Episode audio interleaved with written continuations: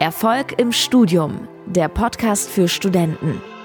Hier lernst du, wie du das Beste aus dir und deinem Studium rausholst, damit dir alle Türen offen stehen für ein erfolgreiches und erfülltes Berufsleben. Dein Gastgeber ist Fabian Bachalle. Viel Spaß mit der heutigen Folge grüße dich zu dieser neuen Episode. Schön, dass du wieder mit dabei bist. In der heutigen Folge spreche ich mit Lennart Hermann über das Thema Abschlussarbeiten und da ist der Lennart wirklich absoluter Experte. Der betreut nämlich als Doktorand an der RWTH Aachen Studierende und dementsprechend kann er da wirklich sehr, sehr gute und interessante Einblicke bieten.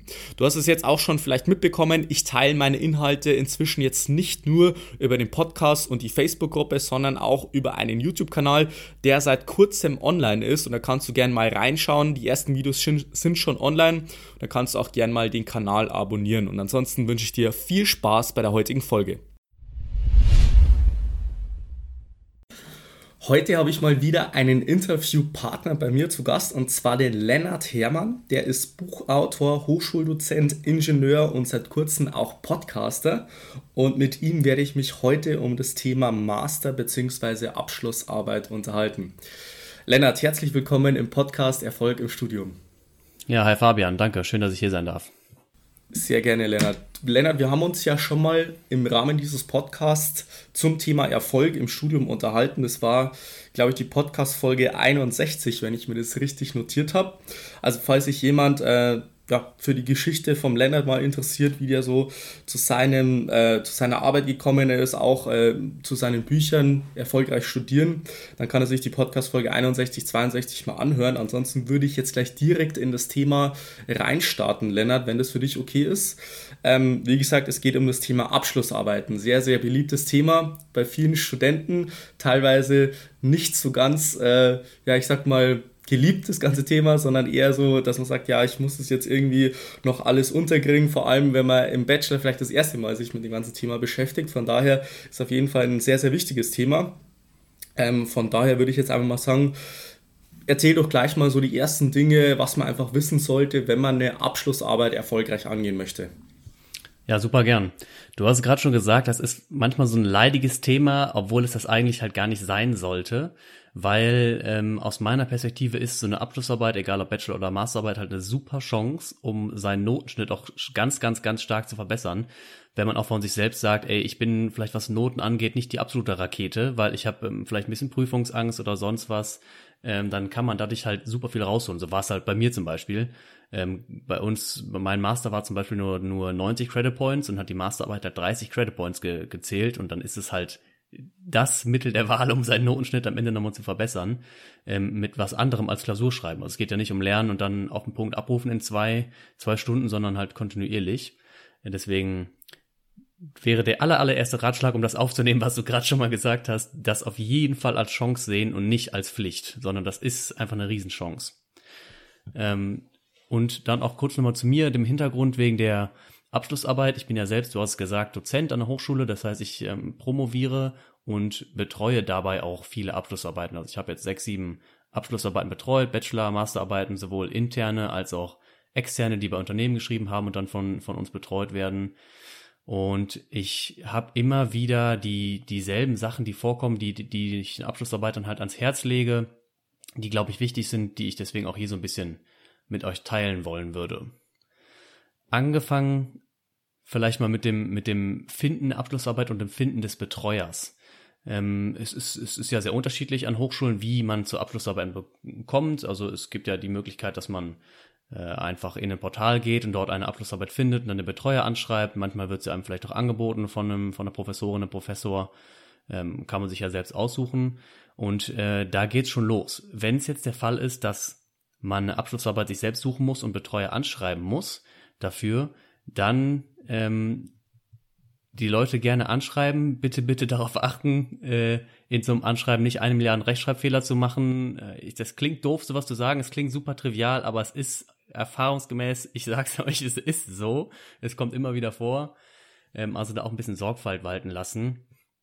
Ähm, und dann mal sich mit den Leuten auseinandersetzen, mit den Betreuerinnen, mit dem Betreuer und gucken, ob das auch menschlich passt. weil es, es muss auch äh, menschlich passen. Die Betreuung, am besten funktioniert es immer, wenn die Betreuung sehr intensiv ist, also man sich sehr viel miteinander unterhält und vielleicht auch wöchentlich trifft. Und wenn man menschlich irgendwie gar nicht miteinander klarkommt, man hat von Anfang an ein schlechtes Gefühl, dann ist es auch nicht, dann bringt es einem auch nicht viel, wenn das Thema super interessant ist. Es gibt viele interessante Themen, ähm, aber das muss irgendwie schon stimmen, meiner Meinung nach. Ich weiß nicht, wie, wie du das siehst, ob du da Erfahrung hast, aber ich finde, das ist wichtig, dass das stimmt. Ja, kann ich, kann ich absolut bestätigen, bestätigen, Lennart. Es ist so, dass ich bei meiner Abschlussarbeit, und sage ich dir ganz ehrlich, ich habe mich, glaube ich, über ein halbes Jahr davor gekümmert. Also ich habe äh, im, im fünften oder sechsten Semester, habe ich, glaube ich, die, die Arbeit geschrieben. Ähm, und ich habe dann ein halbes Jahr davor habe ich mich schon gekümmert drum und es war dann für mich mega entspannt, weil ich konnte auch mit den Leuten praktisch erstmal einen persönlichen Kontakt aufbauen. Ich habe von einem habe ich den habe ich äh, praktisch während der Lehrveranstaltung angesprochen und den habe ich praktisch persönlich kennengelernt und der hat mir sogar mal äh, zu sich einen Lehrstuhl eingeladen und der hat mir das alles dann persönlich gezeigt und äh, ich finde bei sowas merkt man das relativ schnell, ob das dann auch persönlich passt. Äh, und das halte ich für, für einen sehr, sehr wichtigen Punkt, vor allem wenn man in so einer Abschlussarbeit vor allem wenn es um das Thema Forschung geht, wenn man irgendwas praktisch auch macht, dass man dann wirklich eine, mit einer sehr, sehr intensiven Betreuung einfach gewährleistet, dass es auch menschlich passt und dementsprechend kann ich das absolut bestätigen. Ähm, und das deckt sich auf jeden Fall eins zu eins mit meiner Erfahrung. Vielleicht zusätzlich noch als Anmerkung, wie gesagt, du hast jetzt das Thema Anschreiben angesprochen, keine Rechtschreibfehler. Ich glaube, das sollte äh, inzwischen klar sein, weil es ja im Prinzip wie eine Bewerbung ist, was man da macht. Man bewirkt sich ähm, für eine Zusammenarbeit praktisch. Dementsprechend sollte man darauf achten. Aber meine Erfahrung hat dann gezeigt, dass es besonders Sinn macht oder besonders einen guten Eindruck macht, wenn man da persönlich vor Ort erscheint. Also wie gesagt, ich habe da ein bisschen so die Lehrstühle abgeklappert, bin da zu den Betreuern einfach ins Büro reingegangen. Äh, da nimmt man sich vielleicht mal einen Nachmittag und äh, redet halt mal mit drei, vier Leuten. Dann macht das einfach mal einen ganz anderen Eindruck, sage ich mal, man kriegt ein anderes Bild von den, von den Lehrstuhlmitarbeitern, von den ganzen Gegebenheiten, Gegebenheiten, als wenn man auf der Website ein bisschen runterscrollt und da einfach sich mal für ein x-beliebiges Thema bewirbt genau, das vielleicht zu dem Punkt Betreuer finden, beziehungsweise ja. frühzeitig drum kümmern. Ich sehe das äh, ganz genauso. Also ich, ich nehme auch keine Betreuung an, bevor ich nicht persönlich mit den Leuten gesprochen habe. Also ne, dann gibt's halt immer erst, es kommt dann die E-Mail, dann trifft man sich und dann klärt man das nochmal ab. Und da auch aus meiner Erfahrung sehr wichtig, auch die Umstände und die Ziele miteinander abklären. Ähm, ich, es, es ist völlig in Ordnung, wenn ein Abschlussarbeiter, eine Abschlussarbeiterin sagt, ich möchte gerne meine Arbeit relativ zügig in der geplanten Zeit äh, machen. Da, da bin ich absolut d'accord mit. Schwierig wird's halt, ähm, wenn Leute mit einer Erwartung rangehen und sagen, okay, Bachelorarbeit ist für zehn Wochen ausgelegt, ich würde gerne in neun Wochen fertig sein äh, und währenddessen bin ich noch eine Woche im Urlaub. Ne? Sowas ist halt aus Sicht des Betreuers halt schwierig und sollte man vielleicht auch vermeiden, äh, in so einem Anschreiben direkt mitzuschicken. Ne? Also der Klassiker, ich finde die Arbeit sehr toll, ich bin an einer schnellen Bearbeitung interessiert, ähm, wann kann ich anfangen, ist halt so ein bisschen, hm, es geht ja primär nicht um die schnelle Bearbeitung für den Betreuer, sondern dass halt gute Ergebnisse dabei rauskommen. Das sollte man, wenn man sowas schreibt, dann auch mal auch mal ein bisschen berücksichtigen. Genauso solche Sachen wie ähm, arbeite ich an dem Institut, wenn es überhaupt möglich ist. Das geht ja nicht immer. Oder arbeite ich immer nur von zu Hause aus. Das sind auch zwei sehr unterschiedliche Sachen, die man meiner Meinung nach abklären sollte.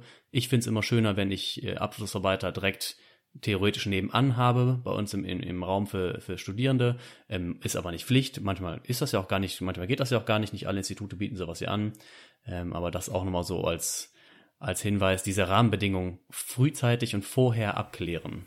Ja, ja, absolut. Das, das ist genau der Punkt, äh, wo ich jetzt auch bei vielen schon festgestellt habe, dass sie wie gesagt sagen, ja, äh, das Thema ist interessant und äh, ich kann mich da sehr gut einarbeiten und so weiter, aber dass man sich mal in die, in die Perspektive sozusagen in die Betreuer reindenkt, das fehlt halt irgendwie, sage ich mal, den meisten. Oder sage ich mal, ist es äh, bei vielen jetzt nicht so gegeben. Und dementsprechend, das kann ich jetzt auch nochmal als Tipp so weitergeben, dass man einfach sagt, okay, klar mit dem Betreuer kommunizieren, hey, was soll eigentlich am Ende dabei rauskommen aus so einer Arbeit? Ist es wirklich ein Ergebnis, dass man irgendwas quantitativ misst oder sowas, irgendwelche Forschungsergebnisse am Ende davon hat oder ist es irgendwas, was man, was man einfach nur diskutiert oder recherchiert und so. Das muss halt einfach klar sein, was am Ende das Ergebnis sein sollte, weil da kommen wir wieder zum Thema Noten. Dann fällt es natürlich dem Betreuer auch leichter, sozusagen eine, eine gute oder eine sehr, sehr gute Note zu geben wenn man von Anfang an gleich merkt, hey, der Student oder die Studentin, die ist wirklich daran interessiert, dass man den, den maximalen Output auch für den Lehrstuhl sozusagen generiert.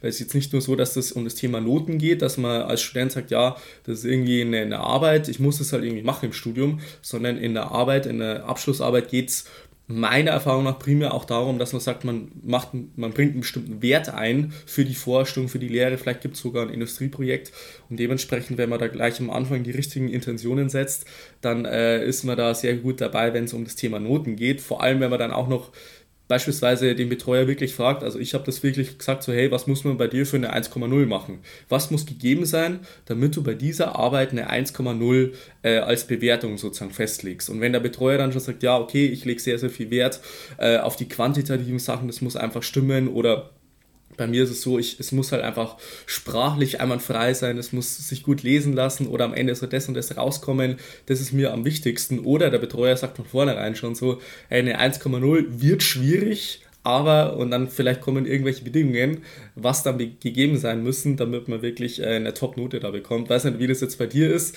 aber das sind, äh, sind so meine Erfahrungswerte, wo man dann mit einem relativ guten äh, Start dann sozusagen in die Zusammenarbeit startet. Ja, absolut, ja. komplett richtig. Also wenn wir auch dann äh, mehr in die Richtung gehen, okay, was ist jetzt äh, Sache, wenn ich die Abschlussarbeit gerade schon schreibe, also weg von Bewerben, sondern ich bin jetzt schon dabei, dann sehe ich das genauso wie du, halt Kommunikation. Sprich mit dem Betreuer, sprich mit ihm darüber, was sind die Ziele, was ist ihm wichtig. Das ist super, super wichtig. Also wenn mich jetzt jemand fragt, was muss ich für eine 1,0 tun, dann ähm, gebe ich eine Antwort. Ich tue mich natürlich auch schwer, das ganz konkret fix zu machen, weil dann hat man später keine Freiheit mehr und man läuft dann so ein bisschen Gefahr, sich von, vom Abschlussarbeiter festnageln zu lassen. Für mich negativ als Betreuer, für die Abschlussarbeiter positiv. Also versucht das ruhig, fragt ruhig, was, was muss ich machen für eine 1,0, dann habt ihr nämlich auch später Munition, wenn es um die Argumentation geht, wenn es dann doch nicht so gut geworden ist irgendwie, ähm, also die Note nicht so gut geworden ist. Aber auch das, äh, was ist den Abschluss, dem, dem Betreuern wichtig, das, das muss man herausfinden. Also bei mir ist das zum Beispiel auch so. Ich ähm, lege zum Beispiel auch relativ viel Wert auf Sauberkeit, ähm, Ordnung, vernünftige Abbildung ähm, und solche Sachen wie Termintreue. Also es ist mir wichtig. Mir, wenn wir um 10 Termin haben, dann bist du bitte um 10 da und nicht um 10 nach 10. Ähm, das ist, das fällt mir zum Beispiel sehr negativ auf, wenn das der Fall ist. Ähm, und auch Zwischenabgaben. Wenn, wenn sowas ist mit einer Zwischenabgabe, dass euer Betreuer sowas zulässt und sagt, pass auf, ich möchte, dass mir immer Zwischenstände abgibt, sie kontrolliere ich dann schon mal dann gibt es da auch unterschiedliche Betreuertypen, die die einen sagen, okay, Format und so muss hier alles noch nicht so top sein, es ist ja nur eine Zwischenabgabe, wenn da Rechtschreibfehler drin sind, auch nicht so kritisch, es geht mir um den Inhalt. Ähm, andere sagen da, pass auf, das ist eine Abgabe, die bewerte ich mit. Also wenn du mir was abgibst, dann muss da mindestens mal wer anders drüber gelesen haben, von deinen äh, Kumpels, Kollegen, Familie, ich weiß es nicht, ähm, damit das halt äh, halbwegs einwandfrei ist. Deshalb, das, was du gesagt hast, kann ich absolut nur, nur bestätigen. Sprich mit den Abschluss, aber mit den, mit den Betreuern, was ist wichtig, was sind die wichtigen Rahmenbedingungen. Ähm, und da auch nochmal so als anfassbarer Tipp, wenn euer Betreuer das anbietet oder das akzeptiert, mach ruhig Regeltermine. Also mach Regeltermine einmal die Woche, zweimal die Woche, ähm, kommt auf das kommt auf den Betreuer an, wo man sich immer wieder trifft.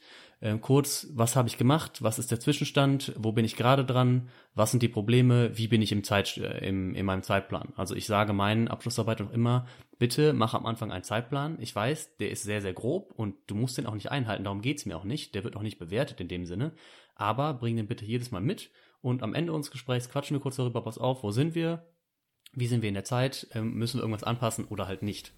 Ähm, sowas ist halt Gold wert, meiner Meinung nach. Ja, absolut.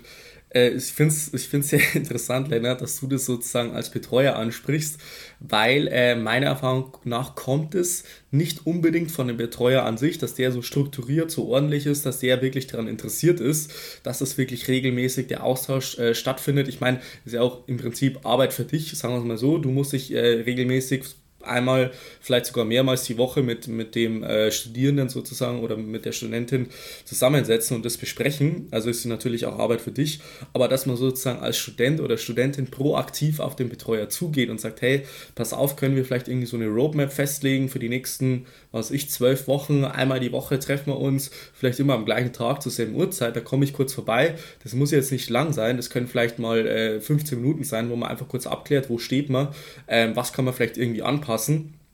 weil was ich immer wieder feststelle, ist, dass die meisten Studenten beim Thema Abschlussarbeiten einfach viel zu sehr Gefahr laufen, am Anfang in irgendwelchen Recherchearbeiten untergehen und sagen, sie beschäftigen sich mit 100.000 Themen, wissen eigentlich gar nicht genau, in welche Richtung geht's. Dann arbeiten sie sich vielleicht rein und am Ende stellt sich raus, das war vielleicht gar nicht so, so wichtig für das Thema oder für den Betreuer dann haben sie irgendwie schon ein Drittel der Zeit mit irgendwelchen Recherchearbeiten verplempert, ohne da wirklich mal, äh, sag ich mal, in die Gänge zu kommen oder mal eine Gliederung aufzusetzen oder irgendwas zu machen, sondern einfach nur äh, die Zeit mit irgendwelchen Recherchearbeiten zu verplempern. Und da ist es natürlich Gold wert, wenn man einen Betreuer hat, der dann wirklich auch sich vielleicht mal kurz die Zeit nimmt. Also ich habe das von Anfang an gleich so, ich sag mal, eingefordert, in Anführungszeichen, dass ich sage, hey, mir ist es einfach wichtig, äh, dass, dass das von der Kommunikation her passt, dass ich bei den Inhalten nicht komplett irgendwie vorbeischieße, dass es einfach ein roten Faden hat und dass das auch meinem Betreuer sozusagen gerecht wird.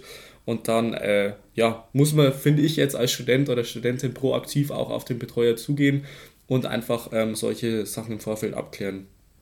Genau. Ja. Ähm, möchtest du dazu noch irgendwas sagen? Ja, noch ganz kurz äh, wollte ich noch ja. einhaken bei der Sache Zeitverplempern mit Recherche, sehe ich ganz genauso. Also immer wieder die Richtung abholen bei dem Betreuer, das ist wichtig.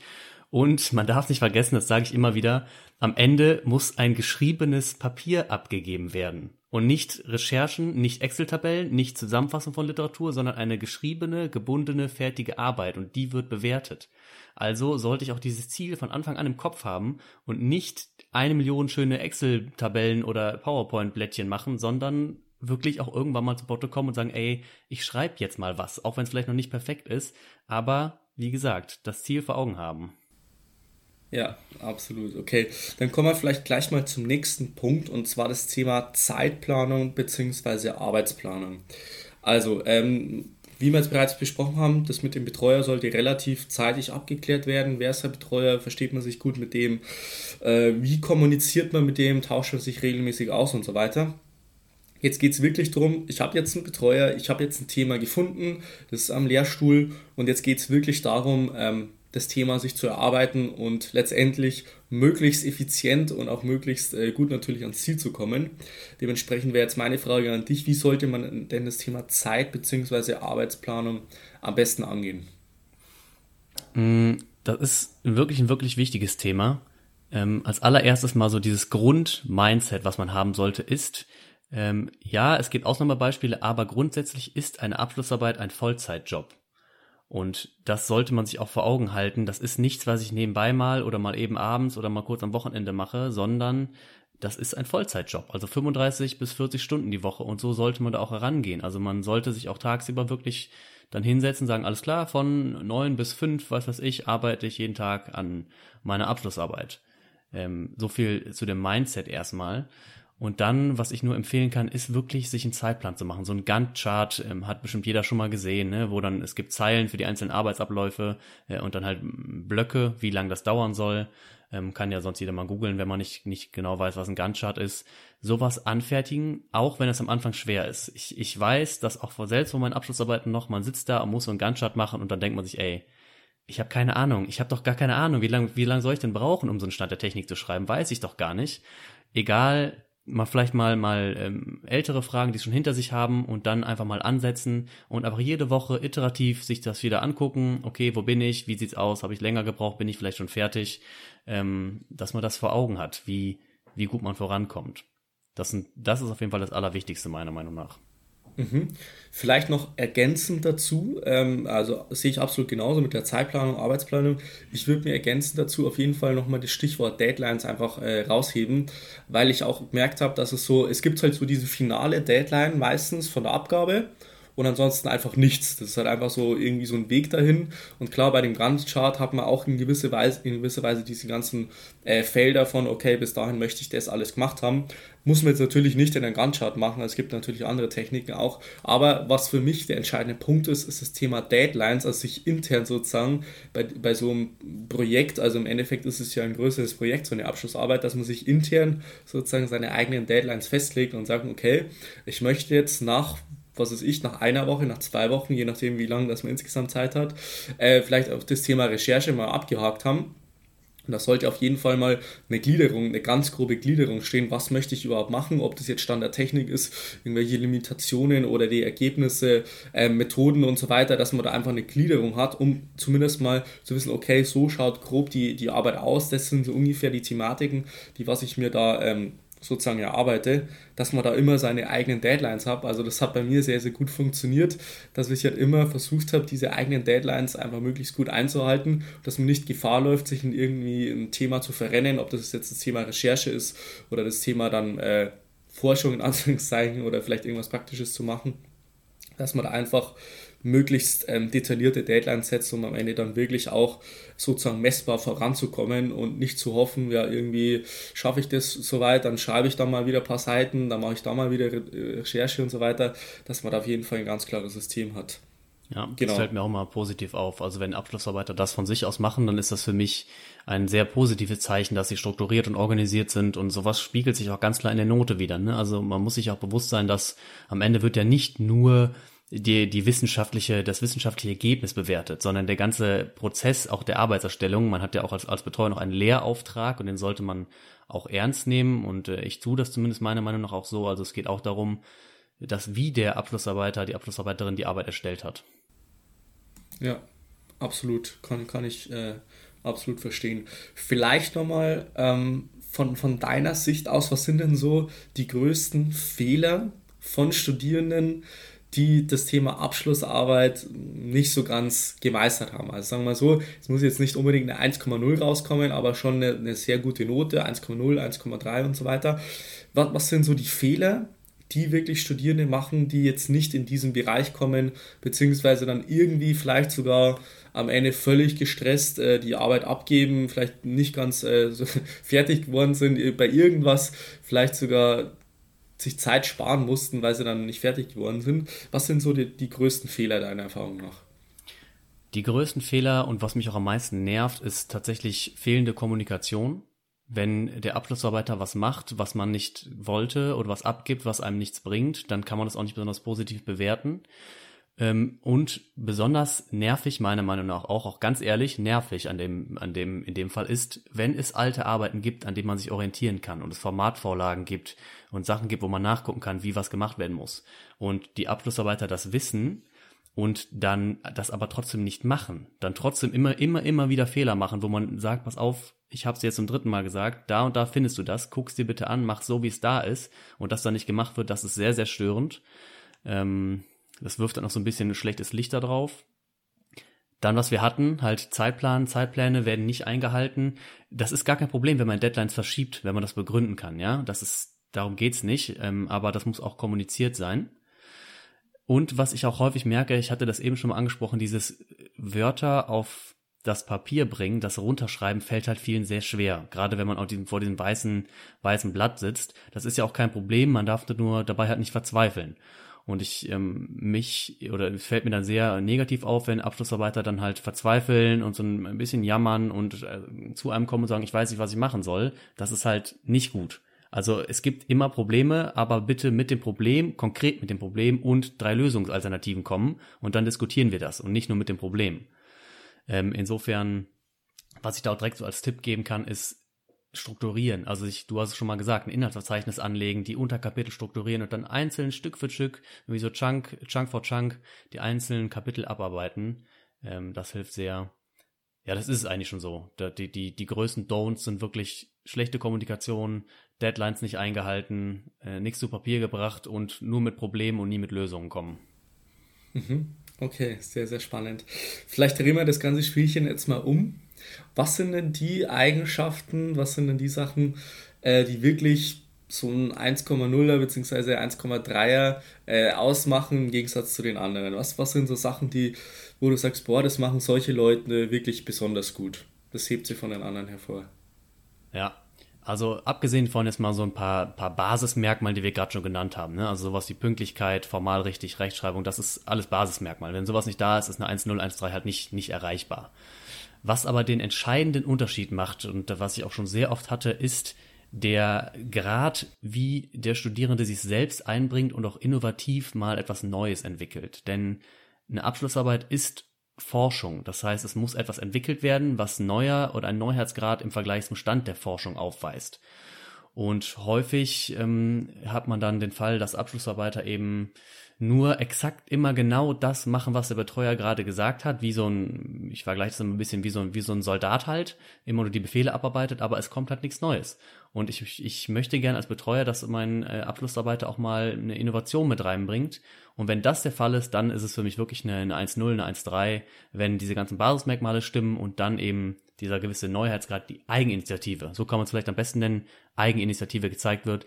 Äh, man kann auch mal mit Ideen kommen. Die Ideen, auch wenn das nicht die, nicht die, der goldene Gral ist, diese Idee, aber wenn äh, Abschlussarbeiter mit Ideen kommen und vorschlagen, pass auf, wir haben ja das und das Problem, ich habe mir überlegt, können wir das vielleicht so und so lösen, mit der und der Theorie. Ich habe hier und hier das gelesen, wäre das auch was für uns, ne? Sowas ist genau das, was ich meine, was dann nochmal den, wirklich die, die Spitzenklasse abhebt von einfach einer normalen, guten Abschlussarbeit. Mhm. Okay, sehr, sehr spannend.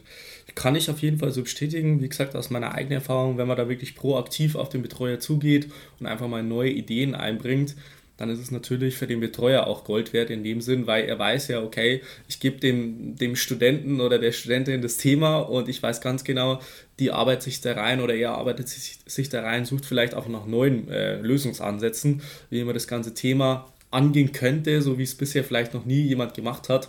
Und das ist im Prinzip genau dieses Innovative, was man eigentlich haben möchte. Vor allem, sage ich mal, im Ingenieurwesen ist natürlich immer Gold wert, wenn man so diese Einstellung auch entwickelt oder dieses Mindset von, hey, äh, es gibt irgendwie einen Lösungsansatz, vielleicht gibt es irgendwie eine neue Option, eine neue Möglichkeit, wie man das Ganze machen kann, dann macht das auch dementsprechend Sinn. Genau, was ich vielleicht noch kurz anmerken möchte, Lennart, ist, weil du vorher den, den Punkt angesprochen hast mit dem Thema Gliederung bzw. Schreibblockade, also das, das da habe ich auch schon sehr vielen Studierenden da, äh, sage ich mal, weitergeholfen in dem Sinn, die auch zu mir gekommen sind und gesagt haben, hey, hast du vielleicht da auch mal einen Tipp für das Thema Abschlussarbeit? Also sag ich mal, klar habe ich denen auch Tipps gegeben, wie wir es jetzt schon zusammen erläutert haben, aber so dieses, dieses Ding von, ich sitze jetzt vor einem leeren Word-Dokument oder Latex oder wie auch immer, äh, das ist für, für viele einfach so schwierig zu sagen, ich schreibe jetzt einfach mal drauf los, dass man da wirklich am Anfang sich einfach mal eine Gliederung überlegt, das ist sehr, sehr wichtig und dann einfach drauf losschreibt. Und das ist jetzt, sage ich mal, gegen deine, gegen deinen Hinweis von äh, Rechtschreibung, Grammatik und so, das muss halt alles sitzen. Aber einfach so mit dieser Denkweise reinzugehen, okay, ich schreibe jetzt mal drauf los, ich versuche das jetzt alles mal in den roten Faden zu bringen und nicht jetzt in jedem Satz irgendwie zu schauen, passt die Rechtschreibung, passt die Grammatik, habe ich jetzt nicht irgendwelche Wortwiederholungen drin, weil das, das zerstört so den, den Schreibfluss, meiner Erfahrung nach. Wenn man da wirklich bei jedem Satz wirklich genau perfekt schaut, habe ich jetzt das alles soweit richtig gemacht, sondern einfach mal drauf losschreibt. Und es war bei mir eine sehr, sehr, sehr effiziente Herangehensweise, wo ich gesagt habe, hey, ich habe mir da massiv viel äh, Zeit gespart, indem ich einfach geschrieben habe, um einfach gedanklich beim roten Faden bleiben zu können aber natürlich im Anschluss das Ganze mit Rechtschreibung, Grammatik anzupassen, äh, einfach diese ganzen Wiederholungen. Ich schreibe halt nicht fünf, fünfmal nachfolgend hintereinander, aber das kann man natürlich alles äh, später noch äh, äh ja, ich sag mal, ergänzen bzw. verändern. Und das hat für mich auch nochmal einen riesen Unterschied gemacht, weil ich, ich kenne das halt von vielen Studierenden, die einfach äh, nicht in den Schreibfluss kommen, weil sie sich die ganze Zeit über Rechtschreibung, Grammatik und irgendwas Gedanken machen und da nicht, nicht gar nicht wirklich reinkommen. Genau, also lieber habe ich dann irgendwie dann in, in einer Stunde, sage ich mal, eine Seite geschrieben, die jetzt, sage ich mal, zu 70% nur passt und 30% ist halt Grammatik, Rechtschreibung oder irgendwas noch falsch, als dass ich dann nur irgendwie 10 Zeilen geschrieben habe und die ganze Zeit frustriert bin, dass es nicht weitergeht. Genau. Ja, sehe ich vielleicht noch ist, ist völlig richtig. Ja. Wollte ich gar nicht so äh, gar nicht so kommunizieren. Ähm, da gibt ja verschiedene Stile. Ne? Der eine schreibt drauf los, der andere überlegt ein bisschen länger. Er soll jeder machen, wie er will. Und dieses Losschreiben hilft auch sehr, in den Schreibfluss zu kommen. Nur vor der Abgabe sollte man halt nochmal drüber bügeln. Ja, absolut, absolut. Wie gesagt, da gibt es ja verschiedene Typen. Äh, ich kenne so bloß bei, bei den Leuten, die wirklich so eine Art Schreibblockade haben, in Anführungszeichen, dass es auf jeden Fall sehr, sehr gut helfen kann, wenn man da einfach äh, diese grobe Struktur hat und dann einfach drauf losschreibt und am Ende dann wirklich das noch verbessert. Man sollte natürlich das dann auch nicht vergessen, dass man am Ende des Tages dann auch wirklich äh, das von der Rechtschreibung, Grammatik das auf jeden Fall sitzt. Genau.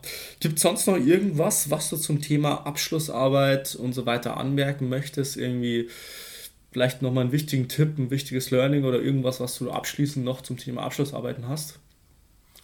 Ähm, ja, das, was ich am Anfang gesagt habe, das als Chance sehen, Abschlussarbeiten. Und zwar nicht nur als Chance, seine Note zu verbessern, sondern auch als Chance für mehr. Nämlich eine Fu einen Fuß in eine Tür zu bekommen, Leute kennenzulernen, Netzwerk aufzubauen. Bei mir war es so, dass über diese Abschlussarbeit auch viel entstanden ist. Also damals ähm, habe ich über meine Bachelorarbeit ein Praktikum bekommen in Kanada, äh, was sonst nicht möglich gewesen wäre. Und dort, wo ich meine Masterarbeit geschrieben habe, promoviere ich auch jetzt. Ne? Also das ist das nicht als Pflicht sehen, sondern als Chance, sowohl die Noten aufzubessern, als auch für seinen eigenen Karriereweg ähm, da sich Türen zu öffnen. Ja, okay, kann ich absolut so bestätigen. Sehr, sehr cool. Also Lennart, ich habe es am Anfang schon ganz kurz angesprochen. Also wie gesagt, du bist Buchautor, Hochschuldozent, Ingenieur und seit kurzem auch Podcaster. Und dementsprechend möchte ich jetzt mit dir noch äh, am Ende ganz kurz über deinen Podcast sprechen. Vielleicht magst du selber einfach noch mal ein paar Worten äh, den, meinen Zuhörern einfach mitteilen. Um was geht es in dem Podcast? Was hat man davon, wenn man sich das Ganze anhört? Für wen ist das was? Dass wir da einfach mal einen kleinen Einblick bekommen. Genau, also ähm, der Podcast heißt Rocket Engineers und es geht im Prinzip um Karriere im Ingenieurbereich. Ich habe ja selber Maschinenbau studiert ähm, und bin jetzt als Ingenieur tätig. Ähm, und in dem Podcast spreche ich mit erfahrenen Ingenieuren, die irgendwo in der Industrie Führungspositionen haben, also Menschen leiten, Budgetverantwortung haben, über Tipps, Tricks, Hacks, Gewohnheiten aus dem Arbeitsleben, wie man selbst halt seine Karriere beschleunigen kann, ähm, so ein bisschen auf die Erfolgsspur bringen kann, wenn das was für einen ist. Ja, also es geht ganz klar darum, äh, wenn man Führungspositionen einnehmen will im Ingenieurbereich, was ist dabei wichtig, wie kann ich aus den Erfahrungen äh, anderer lernen. Das ist im Prinzip so zusammengefasst. Also für wen ist das was? Für alle, die im Bereich Ingenieurwesen tätig sind, also Elektrotechnik, Bauingenieure, Maschinenbauer, ähm, die ganze Bandbreite und vielleicht kurz vor dem Abschluss stehen oder schon vielleicht im Berufseinstieg sind und eben sagen, ey, ich habe eigentlich Bock, wirklich durchzustarten, ich würde gerne mal eine Führungsposition einnehmen, ich will Verantwortung übernehmen. Genau für solche Leute ist das gedacht. Mhm. Spannend. Wie viele Folgen sind schon online? Jetzt zur Zeit, wo wir dieses Interview machen, sieben. Sieben, okay. Also hast genau. du schon mit ein paar Leuten gesprochen. Vielleicht ja. möchtest du einfach mal so drei Learnings teilen, wenn du sagst, du hast dich jetzt schon mit ein paar Leuten da unterhalten. Was sind so, sagen wir mal, drei Tipps, wo du jetzt in den Interviews schon, ähm, sage ich mal, die Erfahrung gemacht hast von, das ist irgendwie so ein roter Faden, das zieht sich irgendwie durch bei allen, ich sag mal, erfolgreichen Managern, Ingenieuren und so weiter, die, sage ich mal, einen relativ äh, ja, erfolgreichen Weg dahinter sich haben. Mhm. Also alle haben tatsächlich gesagt auf die Frage, was eine erfolgreiche Karriere ist, dass das was mit Spaß und Leidenschaft zu tun haben muss. Ähm, und zwar immer. Das heißt auch, dass es nicht mal, man kann auch nicht sagen, komm, ich mache das jetzt mal drei Jahre, es macht zwar keinen Spaß, aber ich box mich da jetzt durch. Nee, dafür ist drei Jahre zu lang und auch äh, zu viel Lebenszeit. Das heißt, es muss Spaß machen, sonst hat man nicht den Drive, nicht den Antrieb, ähm, um auch wirklich erfolgreich dem zu sein, was man macht. Was auch noch der Fall ist, ist sich ein Organisationssystem zulegen. Viele machen das im Studium bereits, ähm, ist aber nicht immer notwendig im Studium, aber im Arbeitsleben ist es halt irgendwann so, es gibt so viele Meetings, Anrufe, E-Mails und sonst was, dass man sonst zu gar nichts mehr kommt. Eine Strategie sich überlegen, wie gehe ich mit E-Mails, mit Calls und so weiter um, wie schaffe ich das, mir Zeit zu blocken, wo ich konzentriert arbeite. Das ist auf jeden Fall was. Ähm, und auch ganz, ganz interessant, äh, was ich gar nicht gedacht hätte am Anfang, ist zum Thema Zielsetzung. Die meisten haben tatsächlich keine konkreten Karriereziele gehabt und sich die auch nicht, wie man es jetzt immer klassisch hört, aufgeschrieben oder sonst was mit Deadlines gesetzt. Also das mal so als, als äh, ja, Anti, Anti-Tipp vielleicht irgendwie. Ähm, mhm. Fand ich auch sehr interessant. Das sind mhm. vielleicht so die mal drei äh, Sachen, die ich mitgenommen habe aus den bisherigen Interviews. Mhm. Spannend, spannend.